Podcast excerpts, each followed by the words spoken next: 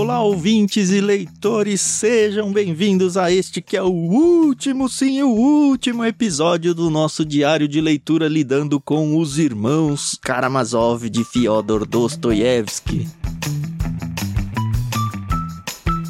Eu sou o Thiago André Monteiro e com muita alegria recebo aqui a minha amiga Carol pra gente encerrar com esse epílogo que não me levou às lágrimas, quase me levou às lágrimas. Só não me levou às lágrimas porque o Dani vinha com o tablet dele toda hora me mostrar uma musiquinha que ele tava vendo um vídeo e cortava o clima. Mas só foi só por isso, tá bom? ai, ai. Oi, pessoal, tudo bem? Aqui é a Carol Simão e, poxa, eu tô num misto de sentimentos. Eu tô feliz porque a gente terminou um clássico, né, mundial maravilhoso. Tô triste porque, né, mais pra frente a gente vai falar certas coisas aí, mas tô satisfeita. Satisfeito por causa do check, não? Também, também. é, é, mais ou menos. Algumas coisas me deixaram aí um pouco. ah, queria um pouquinho mais disso. Uhum. Mas tá bom, tá bom, tá bom. Tá bom, mas não vamos estragar ainda, né? É, exato. Vamos lá, vamos aos poucos. É, o epílogo tem três capítulos, né? Uhum. Então, né, se você chegou até aqui, temos certeza que você ouviu os 37 primeiros episódios. Sofreu com a gente, ficou nervoso com a gente. Aliás, foi muito legal ouvir de uma menina lá no Telegram também. Aliás, a gente fica falando Telegram aqui, no último episódio a gente falou e não deu endereço também, hein? Se você ah, é quer verdade. participar do nosso Telegram, não é só para os irmãos Karamazov, não, tá? É do Clube Ictus, então todas as experiências de diário de leitura a gente interage lá, inclusive outros episódios que não tem nada a ver com o diário de leitura mesmo do Ictus, a gente está conversando com todo mundo lá. E a cada 100 inscritos a gente sorteia um livro também entre os inscritos.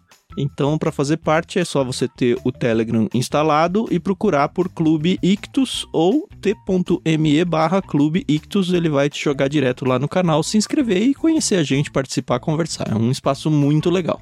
Mas o que eu tô dizendo lá? Teve uma pessoa que escreveu pra gente e falou: Olha, eu fui até o final do livro com vocês e eu só cheguei no final do livro porque eu tava ouvindo o podcast. Isso me deu uma alegria no coração, Carol. Sim, não, tem ideia. Sim. Porque ela não, não é gostou é do bom. livro. E a gente até falou pra ela: não tem problema você não ter gostado. Porque a Carol mesmo uhum. já não gostou de vários que eu gostei. Eu não gostei de vários que a Carol não gostou. E uhum. literatura é isso, né? O que não quer Exatamente. dizer que a experiência não foi válida e, ah, não gostei e perdi meu tempo. Não é isso. São coisas bem uhum. diferentes. Sim, sim. É, por exemplo, eu, de todos os livros que nós lemos até agora, eu achei Macunaíma muito pesado. Não necessariamente estou dizendo que não gostei, tô só falando que achei ele muito pesado. E o Evangelho Maltrapilho eu também achei, assim, um livro um pouco mais difícil. Uhum. Mas é aquilo, né? São livros que esticam a gente, né? Que fazem a gente sair da nossa zona de conforto. Então, esse livro aqui do Dostoiévski, ele também fez isso com a gente. Em alguns momentos, realmente era uma coisa maçante. Mas quando a gente foi, é dar chances, não tem jeito. Uhum. Se você não dá oportunidade, você nunca vai saber se você vai gostar ou não. É, nessa de você ter dito que foi maçante, antes da gente entrar no livro mesmo, eu encerrei o livro, eu sempre faço isso, que eu sempre que eu encerro um livro, eu tuito sobre esse livro. Então, se você quer me seguir lá, arroba vulgutan, mas eu mencionei lá, falei, olha, o livro, ele foi um livro muito marcante, mas ele teve, até pelo tamanho dele, acho que é meio inevitável isso, né? Ele teve momentos e momentos. Teve momentos muito chatos, teve momentos monótonos, teve momentos que tive sono mesmo.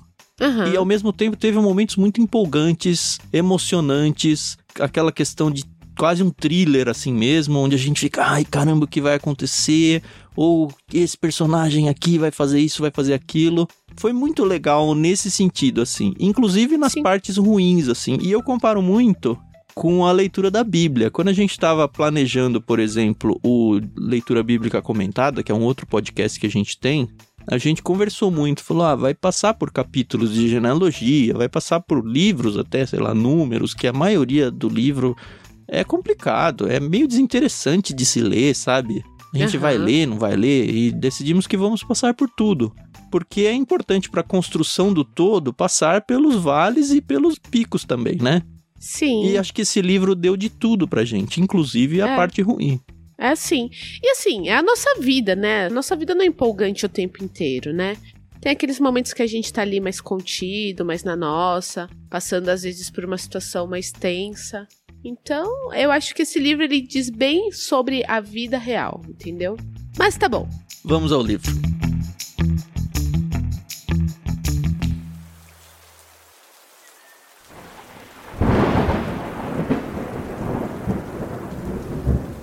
Vamos ao livro. Então a gente viu que o nosso queridíssimo Mitya, Dmitri, foi condenado a 20 anos nas minas na Sibéria. E se já era frio na Rússia, imagina a Sibéria, né? é, pois é. Mas o que acontece? Há uns capítulos atrás a gente descobriu que ele tinha um plano com o Ivan de que se ele fosse condenado, ele fugiria com a Grutchenka para a América do Norte, né, para os Estados Unidos. Ah, eu gosto tanto de pensar que é pro Brasil, apesar de saber que não é. não, e ele deixa bem claro aqui que é Estados Unidos, é. né?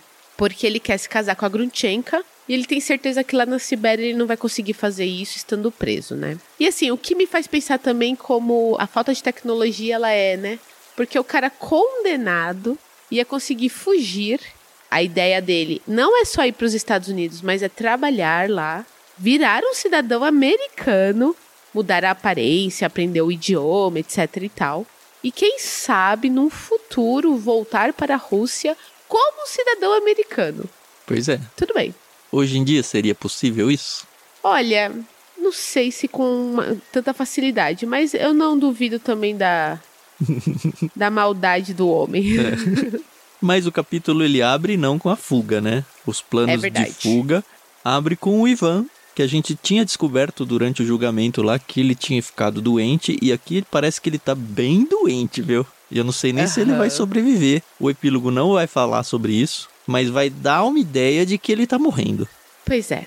E a nossa querida, né, Catarina Ivanovna... Claramente apaixonada pelo Ivan agora, né? De vez ai, ai. desistiu do Dmitri. É, ela pega o Ivan para cuidar dele, mesmo assim, sabendo que pode ficar até mal falada na sociedade por ser solteira. E trazer um homem para dentro de casa, né? Imagina. Né? Olha que absurdo. Mas ela faz isso, né, por amor a ele, né? E cuida dele. E eu acho que ela também nunca mais foi a mesma por causa do que aconteceu com o Dimitri, né? Uhum. Porque ainda fala aqui, né, que ela ama o Dimitri. Na verdade, ela ama a história que ela teve com o Dimitri, né? É aquele amor já cicatrizado, eu acho. É. O que aparece é que a Kátia já sabe que vai ter o plano de fuga. E mais do que isso, né? O Ivan escreve uma carta para ela. Uhum. Onde diz que, olha, se algo acontecer comigo, você, Kátia, tem que assumir toda a bronca de fazer essa fuga acontecer. Coitada, né? Ela não quer, né? Mas ela vai atender o pedido do Ivan. E a gente descobre tudo isso porque o nosso querido garoto de recados, né? O Aliotti, ele aparece. Porque o Dimitri quer que a Kátia vá visitá-lo. O Dimitri também está doente. E ele quer que a Kátia vá visitá-lo ali no hospital barra prisão que ele tá, né? Porque uhum. eles meio que adaptaram ali. E aí ela fala: Ah, eu não queria ir, mas eu tenho certeza que é por causa dos planos pra fuga na América. E aí ela fala que o Ivan também deixou dinheiro, né? 10 mil rublos. Que era aquela venda dos papéis do Ivan que Isso. um dos advogados, acho que o advogado de defesa, falou: Ó, oh, ele pegou dinheiro, a gente sabe que ele pegou dinheiro, e pode ser uhum. esses 3 mil rublos que ele pegou daí só para tentar enganar a gente. A gente vê que não. Então, mais uma comprovação de que não era o dinheiro do Smerdiakov aqui. É. E aí a gente descobre que todas as brigas que a Kátia, a Caterina, teve com o Ivan foi por causa dessa situação, porque o Ivan já não estava muito legal antes mesmo do julgamento. E era por isso que eles estavam brigando tanto antes do julgamento, né? E aí ela até pergunta, né, pro Aliotti, você lembra como a gente discutia muito? Só que o Aliotti desligadão, não, não lembro não, tá, deixa quieto.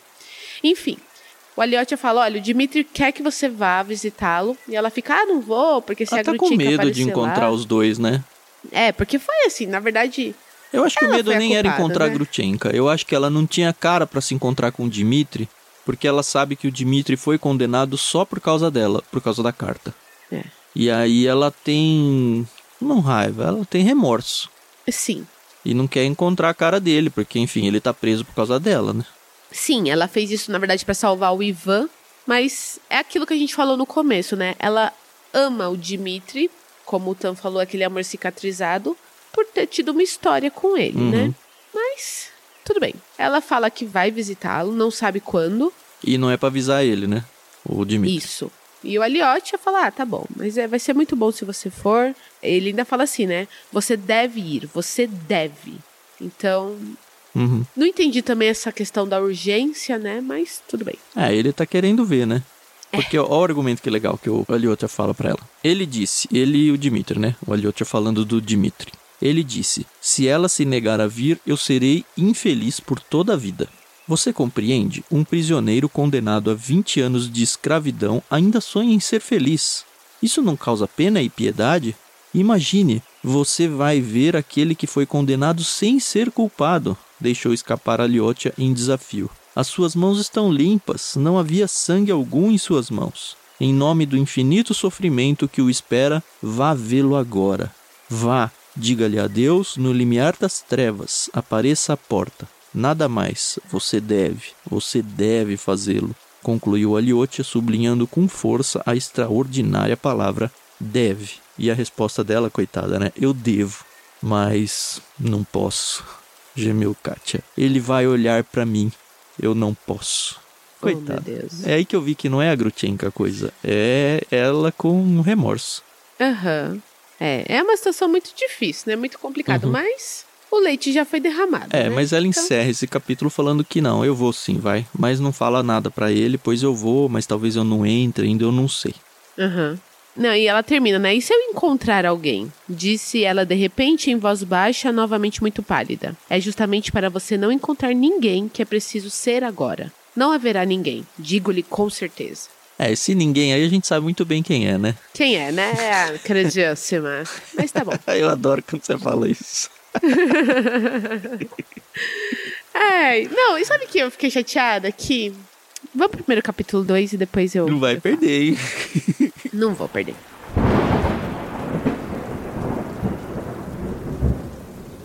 Começamos o capítulo 2, né? Por um momento, a mentira vem a ser verdade. E aí a gente vê que o Aliotti tá voltando ali pra cadeia, né? Onde o Dimitri está. Encontra o irmão ali com febre. Ele tá bastante mudado já, né? Uhum. Você imagina, né? Assim, nunca, nunca, nunca passei por uma experiência de, ao menos, entrar numa delegacia, mas eu imagino que o ambiente seja muito tenso, né? E você pensar que, caramba, vou ficar preso por 20 anos, deve ser um- uma coisa muito. Tem isso mesmo, né? É, então. E só passaram quatro dias aqui desde o julgamento, né? A gente sabe que no julgamento ele tava muito debilitado e tudo, né? Mas não Aham. teve grande tempo aí pra ele se depreciar tanto, mas é bem justificável. né? Mas o Dimitri, ele continua sendo o Dimitri, né? Porque Aham. aí eles começam a conversar e aí ele fala pro Alexei: Ah, parece que o Trifon Borichit, o dono lá daquela pensão em Moncroy, tá derrubando tudo lá pra procurar o dinheiro que eu supostamente escondi, e ele se delicia nisso, né? né? A gente vê que o Rakitin tentou visitar ele, né? Porque apesar dele estar preso, as Ai. pessoas estão com livre acesso. Livre não, né? A gente vê aqui, ó, as visitas de parentes e amigos foram autorizadas pelo médico, pelo diretor e até mesmo pelo chefe de polícias ocultas. Mas só Alyosha e Grutchenka tinham ouvido ver Mitya. E o Rakitin tentou duas vezes ir, mas o Mitya não deixou entrar. É que bom, né? Porque ele era só um urubu ali tentando Ah. caçar informações para o livro dele lá, o jornal, sei lá. Desse aí eu nem sinto falta. Desse aí pode acabar sem ter finalização aí, que eu não ligo. E aí o Aliotia fala, ah, tá bom, a Kátia tá vindo, tá bom? E aí, ah, tá bom, beleza, né? Vamos. Sei lá, fica aquele sentimento de que eu tenho que me arrumar, mas não tenho que ser feito, Uhum. né? Vamos aguardá-la. Aí vem à tona o assunto da fuga, e aí o Alyosha fala, não, fica tranquilo, porque se o Ivan não se recuperar, ela vai cuidar de tudo, isso já tá alinhado, a sua fuga tá garantida aqui, fica tranquilo. O Dimitri conta o plano de ir para os Estados Unidos, ficar lá três anos, Uhum. aprender o idioma, etc. Aquilo que a gente falou no começo. Uhum. Tem só um detalhezinho aqui da sua querida. que foi legal. Ontem, quando eu contei que Katia estava preparando a fuga, Grutchenka não disse nada, mas seus lábios se contraíram. Ela só murmurou, que seja. Nossa, muito legal ver essa disputa das duas. É, Parece que agora ela entende, não sou eu, é Ivan quem ama a outra. Mas não sei se entende não, viu? Acho que não. É muito difícil, né? É uma situação muito complicada. Mas beleza. E aí chega a Kátia, né? Ela apareceu de repente à porta. Por um momento ela se deteve, fixando em Mitya um olhar perdido. Mitya saltou ao chão, A sua face exprimia terror. Empalideceu, mas logo um sorriso tímido, suplicante, esboçou-se em seus lábios e, subitamente, em gesto irresistível, ele estendeu os braços a Kátia. Ao percebê-lo, ela se lançou impetuosamente contra ele. Aí, né? Eu até pensei, ih, será que. Porque a gente fica meio confuso, né, em relação. Será que ela gosta, não gosta, mas. Eu acho que nem ela sabe resolver essa equação aí, não, viu, Carol? É. Mas eu acho que foi uma redenção aqui para ela. Nossa. Demais. Não foi um abraço amoroso, foi um. Ah, foi uma reconciliação.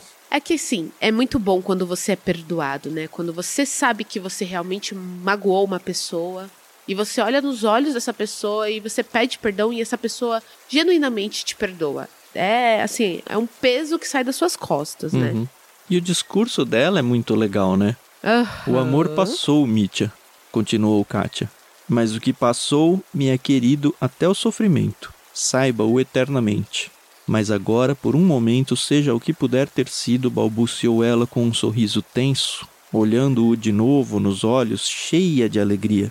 Agora, você ama outra mulher, eu também amo outro homem, mas não o amarei menos, eternamente, e você me amará também, sabia? Compreende? Ama-me, ama-me por toda a vida, exclamou ela com tremor quase ameaçador na voz. Eu a amarei, e sabe, Kátia, disse Mitya, respirando a cada palavra, sabe, a cada cinco dias naquela noite eu a amava, quando você desmaiou e a levaram embora do julgamento por toda a minha vida. Sempre vai ser assim, eternamente vai ser assim. E eu acho que o título do capítulo é isso, viu? Porque fala assim: balbuciavam e eles palavras insensatas e perdidas, talvez até mesmo falsas, mas naquele momento tudo era verdade e eles acreditavam em tudo infinitamente. E o é... capítulo, como é que chama? Por um momento a mentira vem a ser verdade. Não sei, eu acho que é mais verdade do que mentira. É, eu também acho. Mas aí tá toda essa situação, né? Todo esse clima aí legal de reconciliação tal. E aí quem aparece? Tum, tum, tum. O anticlímax. pois é. O capeta. A Capitu. É. Ai, ai, ai. Nossa querida Grutchenka aparece, né? E. Nossa, que cena bem descrita, né? A Kátia tá falando, né? Deixe-me ir embora. Eu vou voltar agora, é duro, enfim. Ela se levantou, mas de súbito deu um grito e voltou. Grutchenka tinha entrado de repente, embora sem fazer ruído algum.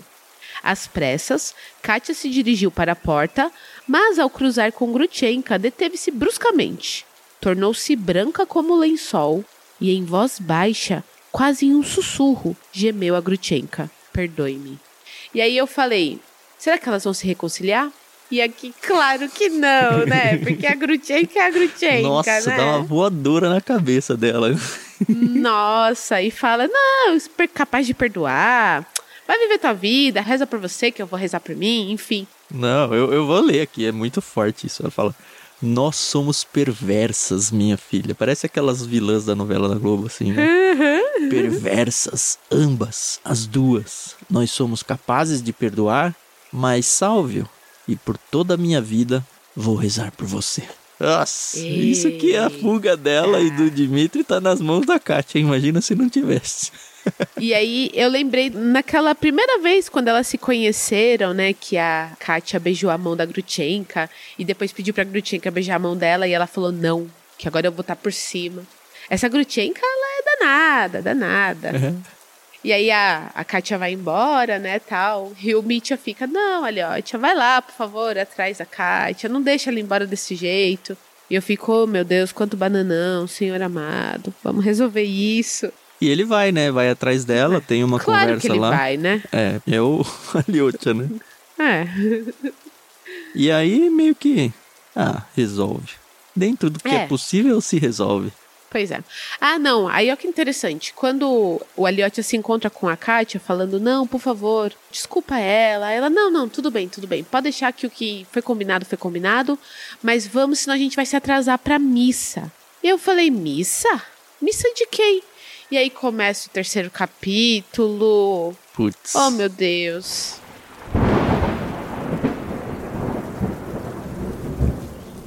E a gente já tinha dito que o Iliutia tinha morrido, mas não tinha, né? Não Morreu tinha. só agora, né?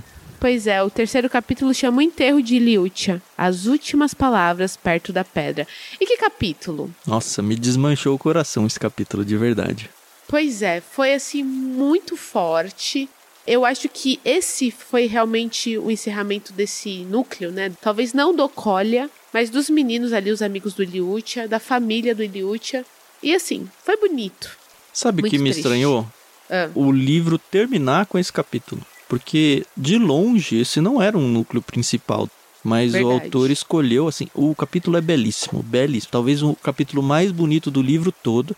Só que é um núcleo secundário, né? Pois é. A gente vê lá o Aliotia, e aí é o que eu falei, acho que no último episódio, né? O livro, ele realmente tem cara de ser uma primeira parte de uma história Aham. toda. E aqui seria um fechamento belíssimo para a primeira parte e não teve nunca a segunda porque o Dostoiévski morreu antes de escrever. Que pena. Uhum. Mas enfim, estamos no funeral do Iliutia, o pobre menininho. Ele morrera dois dias depois da condenação de Mitya. Ah, é, é só coração, é só choro isso daqui. Papai vai chorar, fiquem com o papai, recomendaram ali Iliutia ao morrer. E os meninos, que são os amiguinhos lá, né, se lembravam disso. À frente Aham. deles estava o Kolya. E aí a gente vê um pai totalmente desmontado emocionalmente, assim, acompanha justamente o, o velório todo, o enterro. E o pai dele, na plenitude do significado da palavra, ele está inconsolável. Exatamente. Ele tá muito inconsolável. E assim, você vê o que é o desespero, né? Porque a gente tinha conhecido essa família, sabia que o menino tava doente, que tinha uma irmã cadeirante e que a mãe era louca. E o pai aqui, ele era entregue à bebida, tinha sofrido tudo aquela situação de humilhação com o Dimitri. Mas como o pai tá com raiva da mãe, porque ela pegou o canhãozinho, né? Do Iliutia. É, e ela fala que quer uma flor do, do caixão, e ele fala: Não, não vai ter flor nenhuma pra você. O pai tá transtornado, né? Você roubou Totalmente. o canhãozinho dele, você não vai ter nenhuma flor dele. E depois ele se arrepende, volta. Sim, sim. A gente vê aqui que o enterro foi pago totalmente pela Caterina, que a Lisa e a dona Coca-Cola mandaram flores. Uhum. Então, assim, todo mundo estava sentindo a partida, né? E o, o pai estava tão transtornado que queria enterrar o menino naquela pedra, embaixo daquela pedra onde eles tinham conversado uma vez. Uhum. E aí o pessoal fala: não, que isso? Vamos enterrar no cemitério que é Terra Santa, né? Assim a gente vai sempre poder rezar pela alma dele. Eu entendo a situação de desespero, né? O cara tá totalmente transtornado. Ah, não, eu fiquei pensando muito. Você tem o Benjamin pequeno, né? Ai, nossa. Eu fiquei imaginando, me imaginando no lugar do, do capitão aqui, general, não lembro qual a patente dele, Aham. de enterrar um filho, né? Meu É, Deus, deve não. ser um negócio que, ora a Deus, Absurdo. que nunca passe por uma experiência assim. Pois é, amém. E aí a gente vê que realmente acontece, né? O enterro no cemitério. Ah, tem a parte do pão, né? É Nossa, isso, ia... que triste. Ele fala, o, o capitão, né? Ele fala, e o pão? O pão que esqueceram, exclamou de repente o capitão, tomado de terror. Mas os meninos lembraram que ele acabara de pegar o pão e colocara no bolso. E a gente fica, da onde, né? Que, que raios esse pão? Aí explica, né? Iliútia ordenou, Iliútia ordenou. O capitão logo explicou a Liotia. Uma noite ele estava deitado, eu estava sentado ao lado, e de repente ele me disse: Paizinho, quando cobrirem o meu túmulo, espalhe nele pedaços de pão para os passarinhos virem, e vou ouvi-los vir, e vou ficar feliz por não estar sozinho. Isso é muito bom, disse a Liotia. Será preciso espalhar pão. Será preciso sempre espalhar pão. Todos os dias, todos os dias, balbuciou o capitão. Cara, eu imagino ele indo todo dia no cemitério jogar pão. Ai, É, meu Deus do céu. É, não, realmente, assim, é muito forte. E a gente vê que até a igreja onde eles vão fazer, né, o funeral, é uma igreja muito pobre. Era de madeira, tinha algumas imagens não emolduradas, né, mas em tais igrejas parece que se reza melhor. E aí o pai ele ficou um pouco mais tranquilo, né, durante a missa. Mesmo assim, né, aquela tranquilidade passageira, Não conseguia né? cantar as músicas, parava no meio. É. É. me vi muito. Assim, a descrição foi linda. Foi linda. Foi. Muito triste. E aí chega a parte do enterro mesmo, né? Chega o momento de fechar o caixão e levar, e o pai envolve eles nos braços, como a impedir que encerrasse Liútia. Começou a cobrir com longos beijos ávidos os lábios do seu filhinho morto. Ai. Aí depois Ai. tem a cena do no ritual onde os coveiros baixam o caixão. Uhum. E aí o, o Snegiriov, né, que é o nome do pai, com as mãos uhum. cheias de flores, inclinou-se sobre o túmulo aberto, a tal ponto que, assustados, os meninos agarraram o leve casaco e o puxaram para trás. E aí pensou? É. Então lembraram-lhe, ela preciso repartir o pão em pedaços, e ele se agitou febrilmente, tirou o pão do bolso, começou a distribuí-lo sobre o túmulo. Então vem, pequeno passarinho, então vem, ave, sussurrava o capitão preocupado. Meu Deus do céu. É. E aí, pensa, o Dani ficava vindo do meu lado, pai, olha essa música. Ai, Dani, é. agora não. é. Ele pega a flor pra mamãe, né? Ele não deixa de atendê-la. E é interessante que aí a gente vê o Colha, que ele puxa o Aliotia e eles começam a conversar sobre o Dimitri, né? Então o Colha fala: E aí, Aliotia, ele matou ou não matou? Foi ele ou foi o Valete? É, essa conversa foi lá no comecinho, né? Ah, foi no começo? É. É. é assim, é, meio que para mostrar que os olhos de quem a gente tá tomando emprestado aqui é o Aliotia e o Colha, nesse Sim. momento aqui. Logo que eles se encontram, ele fala isso. Ah, foi, matou, não matou. E aí o, o fala, não, ele não matou. Aí, ah, eu já apostava nisso mesmo. pois é. Bom, depois do enterro, a família volta, né? Eles voltam para casa do capitão. O capitão algumas vezes parece que não vai nem conseguir chegar em casa, mas enfim, ele chega e aí ele encontra os sapatos, né, do Iliutia. Nossa, ai gente, eu, eu não sei, eu não sei, não, não posso dizer se eu guardaria ou não, se eu doaria ou não, não sei, mas é muito triste, né? Porque eram velhos sapatinhos vermelhos, gastos, remendados. Ao vê-lo, levantou os braços num só impulso, lançou-se a eles, caiu de joelhos, pegou um sapatinho e, colando-lhe os lábios, começou a beijá-lo avidamente, exclamando: Velho pequeno, Iliútia, meu querido velho pequeno, onde estão os seus pezinhos? Aí eu, ai, senhor, para. Vamos acabar logo com isso, que tá ficando tenso. Tem uma música do Chico Buarque chamada Pedaço de Mim. Ela é linda, assim. Eu recomendo se você ouvinte não conhece para procurar. Ela fala sobre perdas, a música toda. Uhum. Sobre relacionamento amoroso, sobre até um membro amputado e como que é lidar com isso e tal. Uhum.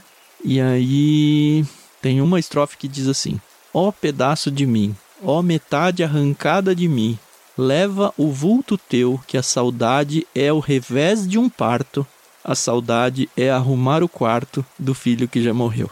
Eu lembrei muito desse trecho aqui na hora do sapatinho aí. E, de novo, que Deus me preserve de não ter que arrumar o quarto do meu filho se ele morrer antes de mim. Meu Deus. Amém, amém, amém. Amém, amém.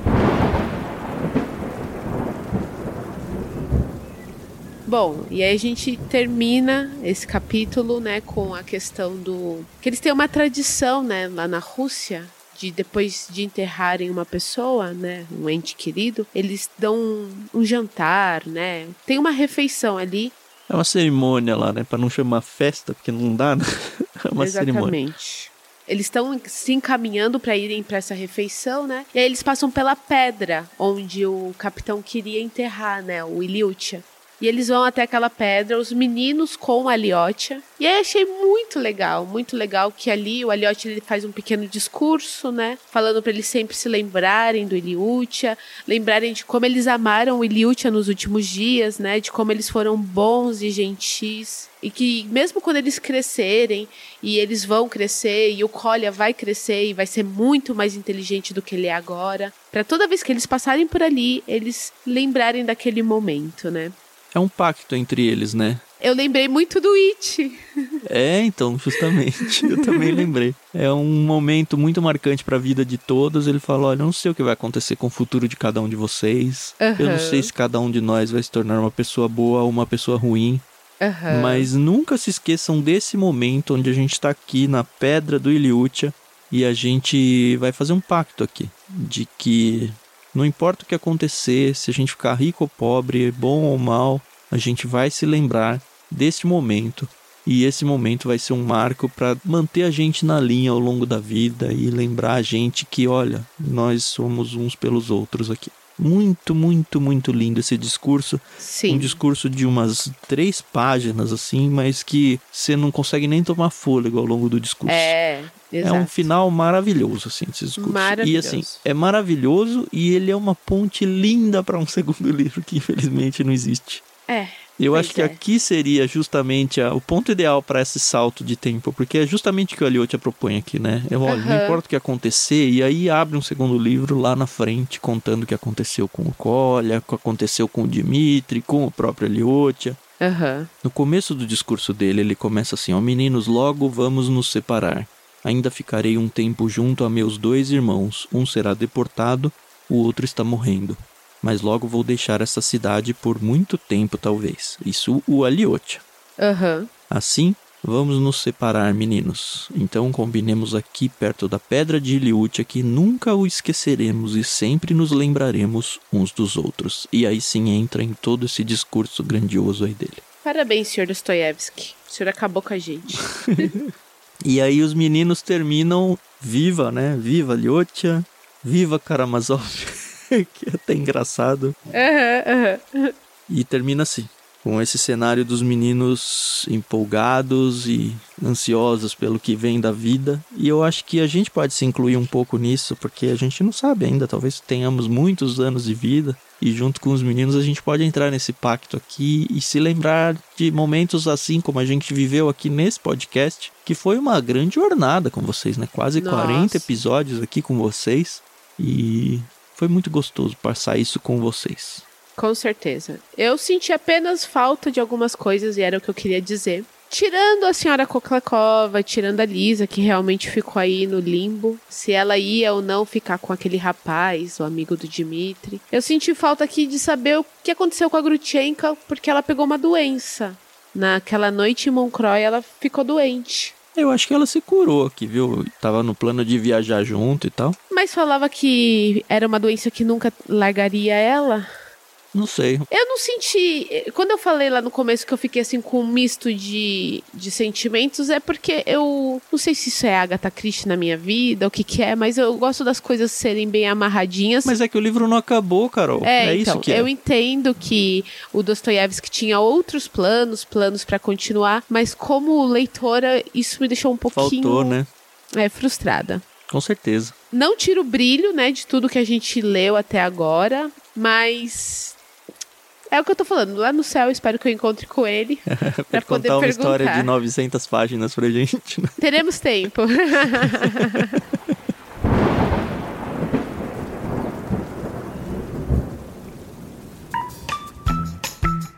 Foi uma aventura boa. Eu não coloco ele entre os meus 10 livros preferidos da vida, não. Eu acho que o crime e castigo dá um pau nele de verdade.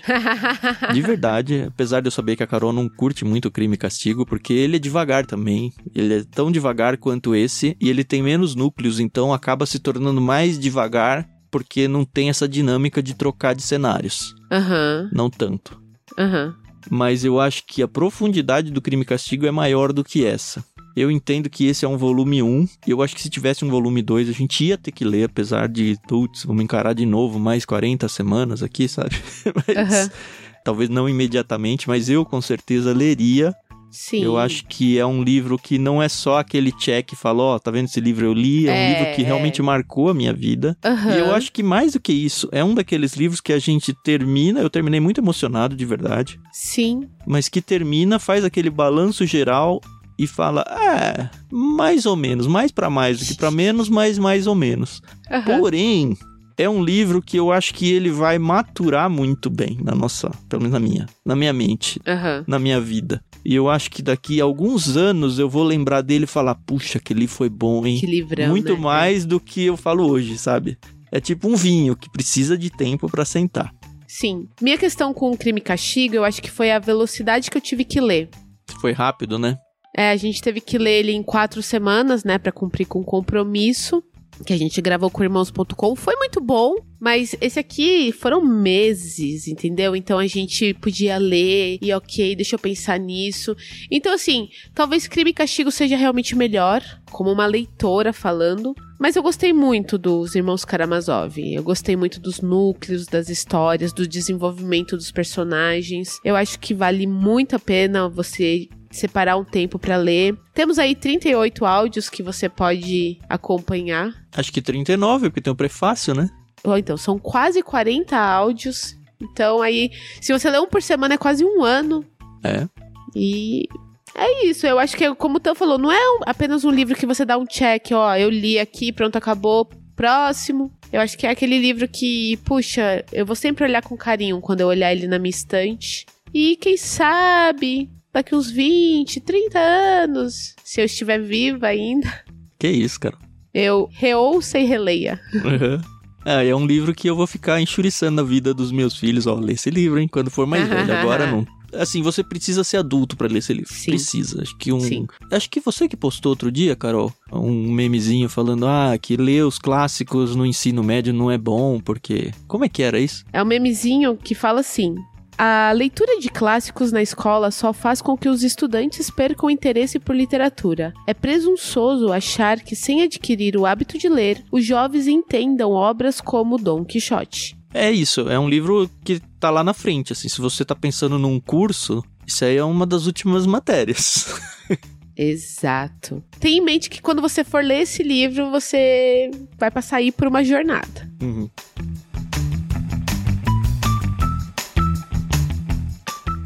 Tá bom, mas o que vem pela frente agora, Carol? Ah. Diário de leitura vai continuar existindo ou não? Essa é a pergunta número um. Claro! Apesar de tudo, nós somos um clube de livros. E como um clube de livros, a gente sempre está lendo livros, né?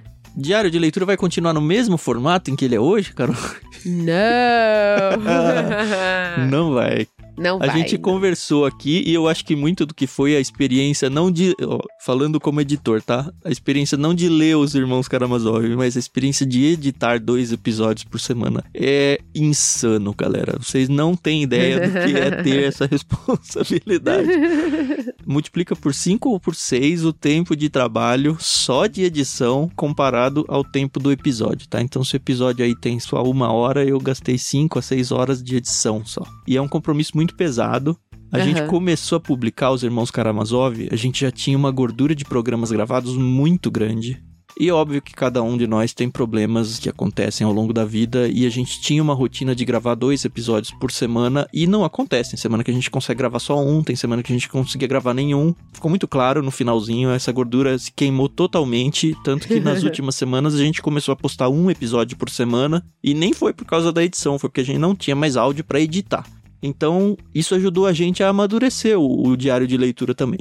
Uhum. A decisão que a gente tomou então é a seguinte: a gente vai continuar criando o calendário de leitura igualzinho é hoje. Então tem por dia uma leitura proposta e aí cada um faz a sua leitura, sei lá, uma leitura por semana ou uma leitura por dia, cada um sabe o ritmo de sua própria leitura. O que, que a gente vai fazer no diário de leitura? A gente vai ter um episódio por semana, sempre às quintas-feiras, e nesse episódio, a gente não vai lidar com um dia de leitura do calendário. A gente vai lidar com mais de um. E a gente vai deixar bem claro com antecedência, ó, o episódio tal do podcast Diário de Leitura vai lidar, sei lá, com os três primeiros dias de leitura, alguma coisa parecida com isso. Uhum. Isso vai ficar claro lá no Telegram. Se você quer embarcar nas aventuras com a gente, você tem que estar tá lá no Telegram, t.me barra Clube Ictus, onde a gente divulga tudo isso. Óbvio que quando sair o episódio no podcast, vai ter no post do episódio o calendário de leitura, como a gente já tem e tudo. Mas no Telegram você fica sabendo as coisas um pouco antes.